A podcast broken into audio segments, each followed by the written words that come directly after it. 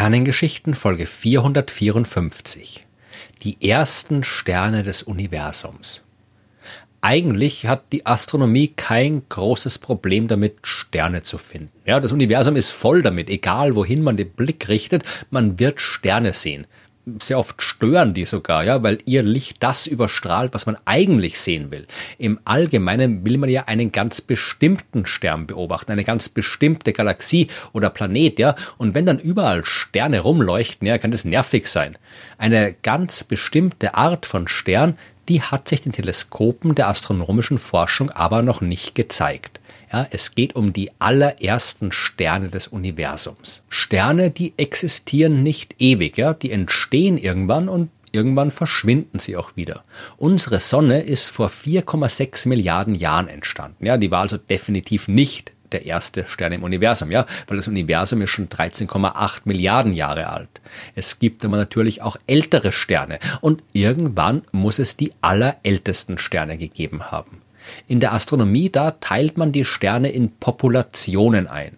Unsere Sonne gehört zur Population 1. Ja? Das sind Sterne, die, so wie die Sonne, vor ein paar Milliarden Jahren entstanden sind und jetzt gerade quasi in der Blüte ihres Lebens stehen. Sterne, die schon ungefähr circa 10 Milliarden Jahre hinter sich gebracht haben und damit deutlich vor der Sonne entstanden sind, die gehören zur Population 2. Ja, die gibt's noch im Universum. Wir haben schon jede Menge davon beobachtet. Solche Sterne findet man meistens in den äußeren Bereichen von Galaxien. Aber trotz ihres hohen Alters waren auch die nicht die ersten Sterne. Und das wissen wir aufgrund ihrer Metallizität. Davon habe ich in Folge 337 der Sternengeschichten schon mehr erzählt. Als Metall gilt in der Astronomie alles, was kein Wasserstoff und kein Helium ist, ja. Und wir wissen natürlich, ja, dass das chemisch nicht korrekt ist. Aber es macht Sinn, den ganzen Rest der chemischen Elemente zusammenzufassen, selbst wenn die aus historischen Gründen immer noch verwendete Bezeichnung Metalle nicht richtig ist, ja. Denn nach dem Urknall, da gab es im Universum nur Wasserstoff und Helium. Es gab sehr viel mehr Wasserstoff als Helium und sonst gab's nix. Ja, aus den Elementarteilchen der beim Urknall entstandenen Materie haben sich nur diese beiden einfachsten Atome gebildet. Für mehr hat die Zeit nicht gereicht. Es haben nur ein paar Minuten lang die Bedingungen geherrscht, unter denen sich aus den Elementarteilchen Atomkerne bilden konnten.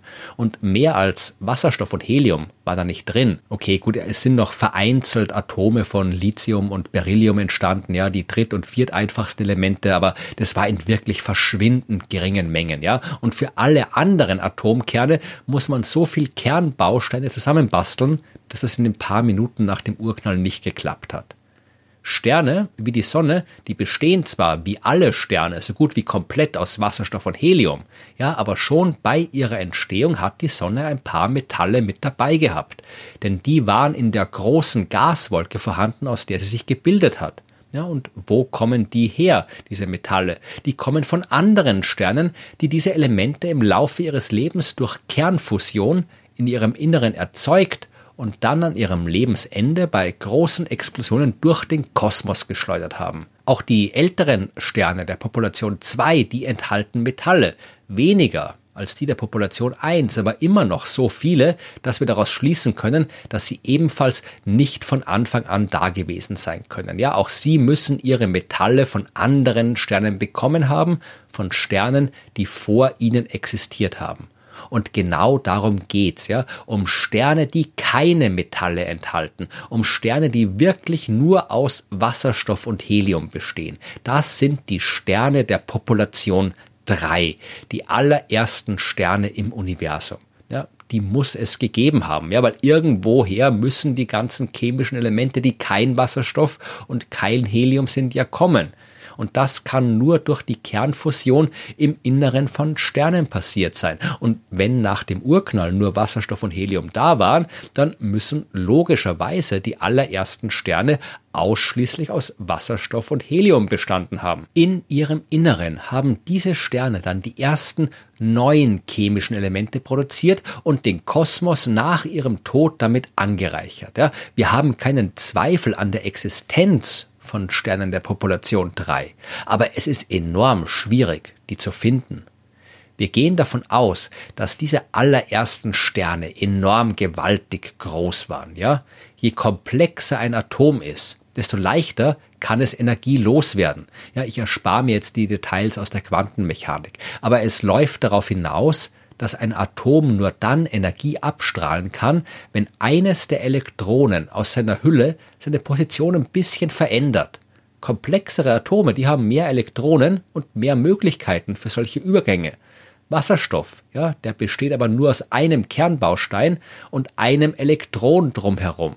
Und bei Helium sind es zwei Elektronen in der Hülle das ganze Wasserstoff-Helium-Gemisch, das nach dem Urknall vorhanden war, das war also einerseits schon mal sehr warm, ja, weil es so kurz nach dem Urknall generell wärmer war als heute, und andererseits hat diese Wärme aber auch nicht so gut loswerden können, wie das eine interstellare Gaswolke heute machen kann, in einem kälteren Universum und durchsetzt mit allen möglichen schweren Elementen, die Wärme gut abstrahlen können. Die Temperatur einer solchen Wolke, die bestimmt aber, wann und wie sie unter ihrer eigenen Gravitation kollabieren kann. Und das muss sie tun, ja, damit aus einer diffusen Wolke ein echter kompakter Stern wird.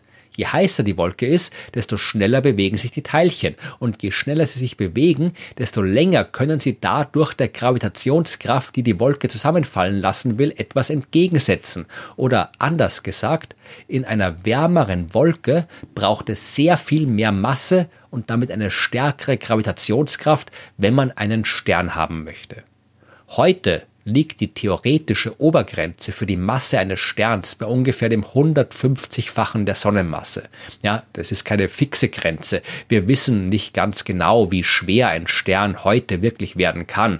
Es gibt auch heute noch Bedingungen, unter denen ein Stern vielleicht ein bisschen mehr Masse kriegen kann. Aber damals, als das Universum gerade dran ging, das erste Mal Sterne entstehen zu lassen, da muss die Grenze bei ein paar hundert Sonnenmassen gelegen haben, vielleicht sogar dem tausendfachen der Sonnenmasse. Und jetzt könnte man meinen, dass das die Suche ja vielleicht einfacher macht. Ja, ein massereicher Stern, der sollte ja einfacher zu finden sein als ein winziger Zwergstern, oder? Im Prinzip schon, aber je mehr Masse ein Stern hat, desto heißer ist es in seinem Inneren und desto schneller läuft dort die Kernfusion ab. Ein massereicher Stern, ja, der hat seinen Brennstoff also deutlich früher aufgebraucht als ein kleiner Stern, der quasi auf Sparflamme brennt. Unsere kleine Sonne, die hat eine Lebensdauer von 10 bis 12 Milliarden Jahren. Ein gewaltiger Stern der Population 3, der wäre nach zwei bis fünf Millionen Jahren schon durch. Das heißt, dass mit Sicherheit keiner dieser gewaltigen Sterne vom Anfang des Universums bis heute überlebt hat. Und jetzt könnte man wieder auf die Idee kommen, dass die Suche nach ihnen dadurch komplett aussichtslos ist.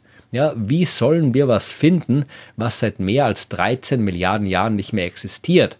Aber da kommen uns die großen Entfernungen in der Astronomie zu Hilfe. Wenn wir Licht beobachten, das sehr, sehr lange zu uns unterwegs war, dann schauen wir zurück in die Vergangenheit. Ja, eine Galaxie, deren Licht 13 Milliarden Jahre bis zu uns gebraucht hat, die erscheint uns so, wie sie vor 13 Milliarden Jahren ausgesehen hat, als das Universum selbst quasi noch ein Kind war. Und wir sind in der Lage, so weit zurückzuschauen. Unsere Teleskope können solche alten oder jungen, je nachdem, wie man es betrachtet, also wir können solche Galaxien sehen. Ja, ihr Licht, das haben sie nur ein paar hundert Millionen Jahre nach dem Urknall hinaus in den Kosmos gestrahlt. Dieser Kosmos aber dehnt sich ja aus. Während das Licht unterwegs war, ist der Raum, den das Licht durchquert, immer mehr geworden. Und deswegen ist ein Teil dieses Lichts heute eben immer noch unterwegs und wir haben eine Chance, es zu detektieren. Die Suche nach dem Licht der allerersten Sterne, ja, ist also durchaus schwierig, aber nicht chancenlos. Wir haben Sterne beobachtet, die enorm alt sind und enorm wenig Metalle enthalten, aber eben noch keinen, der wirklich fast so alt wie das Universum selbst und frei von Metallen ist. Oder vielleicht doch, ja, im Jahr 2015 hat ein portugiesisch-niederländisches Team aus Lissabon und Leiden eine Galaxie entdeckt, deren Licht wirklich lange unterwegs war. 12,9 Milliarden Jahre. Wir sehen die Galaxie also so, wie sie ausgesehen hat, als das Universum selbst nur knapp 800 bis 900 Millionen Jahre alt war. Und wie man sich denken kann, leuchtet so eine weit von uns entfernte Galaxie nur schwach. Die, um die es hier geht, ja, die war aber sehr viel heller, als man es erwartet hat. Und jetzt ist es an sich nicht ungewöhnlich, dass weit entfernte Galaxien aus der Frühzeit des Universums viel Strahlung abgeben. Das liegt an den aktiven Galaxienkernen, ja, also den Zentren ferner Galaxien, in denen Materie um ein gigantisches schwarzes Loch kreist und äh, dabei Unmengen an Energie abgibt. Ja, und solche aktiven Galaxien, die gab es eben vor allem in der Frühzeit des Universums. In aktiven Galaxien sieht man aber vor allem Röntgen- und Radiostrahlung und die hat man hier nicht sehen können. Stattdessen war da einfach nur helles Licht, ja, wie man es von Sternen ebenso erwartet. Und eine genaue Analyse hat gezeigt, in der hellen Region, da gibt's nur Anzeichen von Wasserstoff und von Helium und sonst nichts. Ja, die Galaxie, die trägt den Namen CR7, ja, was einerseits für die Katalog Nummer 7 des Beobachtungsprojektes Cosmic Redshift steht, äh, andererseits aber leider auch für den Spitznamen des portugiesischen Fußballers Cristiano Ronaldo und seine Rückennummer 7. Ja, also diese Galaxie zeigt auf jeden Fall ganz klar die Spuren des Lichts von Sternen der Population 3. Ja, es waren nicht alle in der Wissenschaft mit der Interpretation der Daten einverstanden. Zwei Jahre später hat ein britisches Forschungsteam ihre eigenen Beobachtungen von CR7 veröffentlicht und gezeigt, dass sie einerseits die früheren Daten nicht reproduzieren haben können und andererseits die restlichen Beobachtungen durchaus mit einer normalen aktiven Galaxie vereinbar sind, ja, in der zwar alte Sterne existieren, aber keine Sterne der Population 3. Es ist eben schwer, so weit entfernte Objekte mit der nötigen Genauigkeit zu beobachten, um eindeutige Aussagen machen zu können. Klarheit werden erst neue Beobachtungen bringen, die mit besseren Instrumenten durchgeführt werden. Vielleicht lohnt sich's ja aber auch doch in unserer Nähe nach den ersten Sternen zu suchen. Denn ein indisches Forschungsteam hat 2017 eine Arbeit veröffentlicht, in der argumentiert wird, dass nicht alle der ersten Sterne solche Massemonster gewesen sein müssen die Computersimulation, die die gemacht haben, die zeigt, dass bei manchen Sternen der Entstehungsprozess quasi unterbrochen werden kann, ja, sodass sie am Ende nur eine Masse haben, die sogar noch kleiner ist als die der Sonne. Und damit würde sich ihre Lebensdauer dramatisch erhöhen. Die könnten dann tatsächlich auch jetzt noch im Universum existieren. Unklar ist allerdings, wo man am besten nach ihnen suchen sollten. Da ist sich die Forschung nicht einig. Ja, manche sagen voraus, dass man die eher im Zentrum der Milchstraße finden kann. Andere, dass man vielleicht in den Außenbereichen der Galaxie suchen muss. Ähm, kurz, wenn es die überhaupt gibt, dann können sie nach dem, was wir bis jetzt wissen, überall sein womit wir wieder beim Problem vom Anfang wären. Es gibt einfach verdammt viele Sterne. Und irgendwo müssen auch die allerersten Sterne sein. Entweder hier in unserer Umgebung, in unserer eigenen Milchstraße oder vielleicht viel, viel, viel weit entfernter in Raum und Zeit, sodass sie uns nur der astronomische Blick in die Vergangenheit zeigen kann. Fest steht eines, ja, es muss sie geben. Und wenn wir in der Astronomie wissen, dass es eine bestimmte Art von Himmelskörper geben muss, ja, dann geben wir keine Ruhe, bis wir die Dinge auch gefunden haben.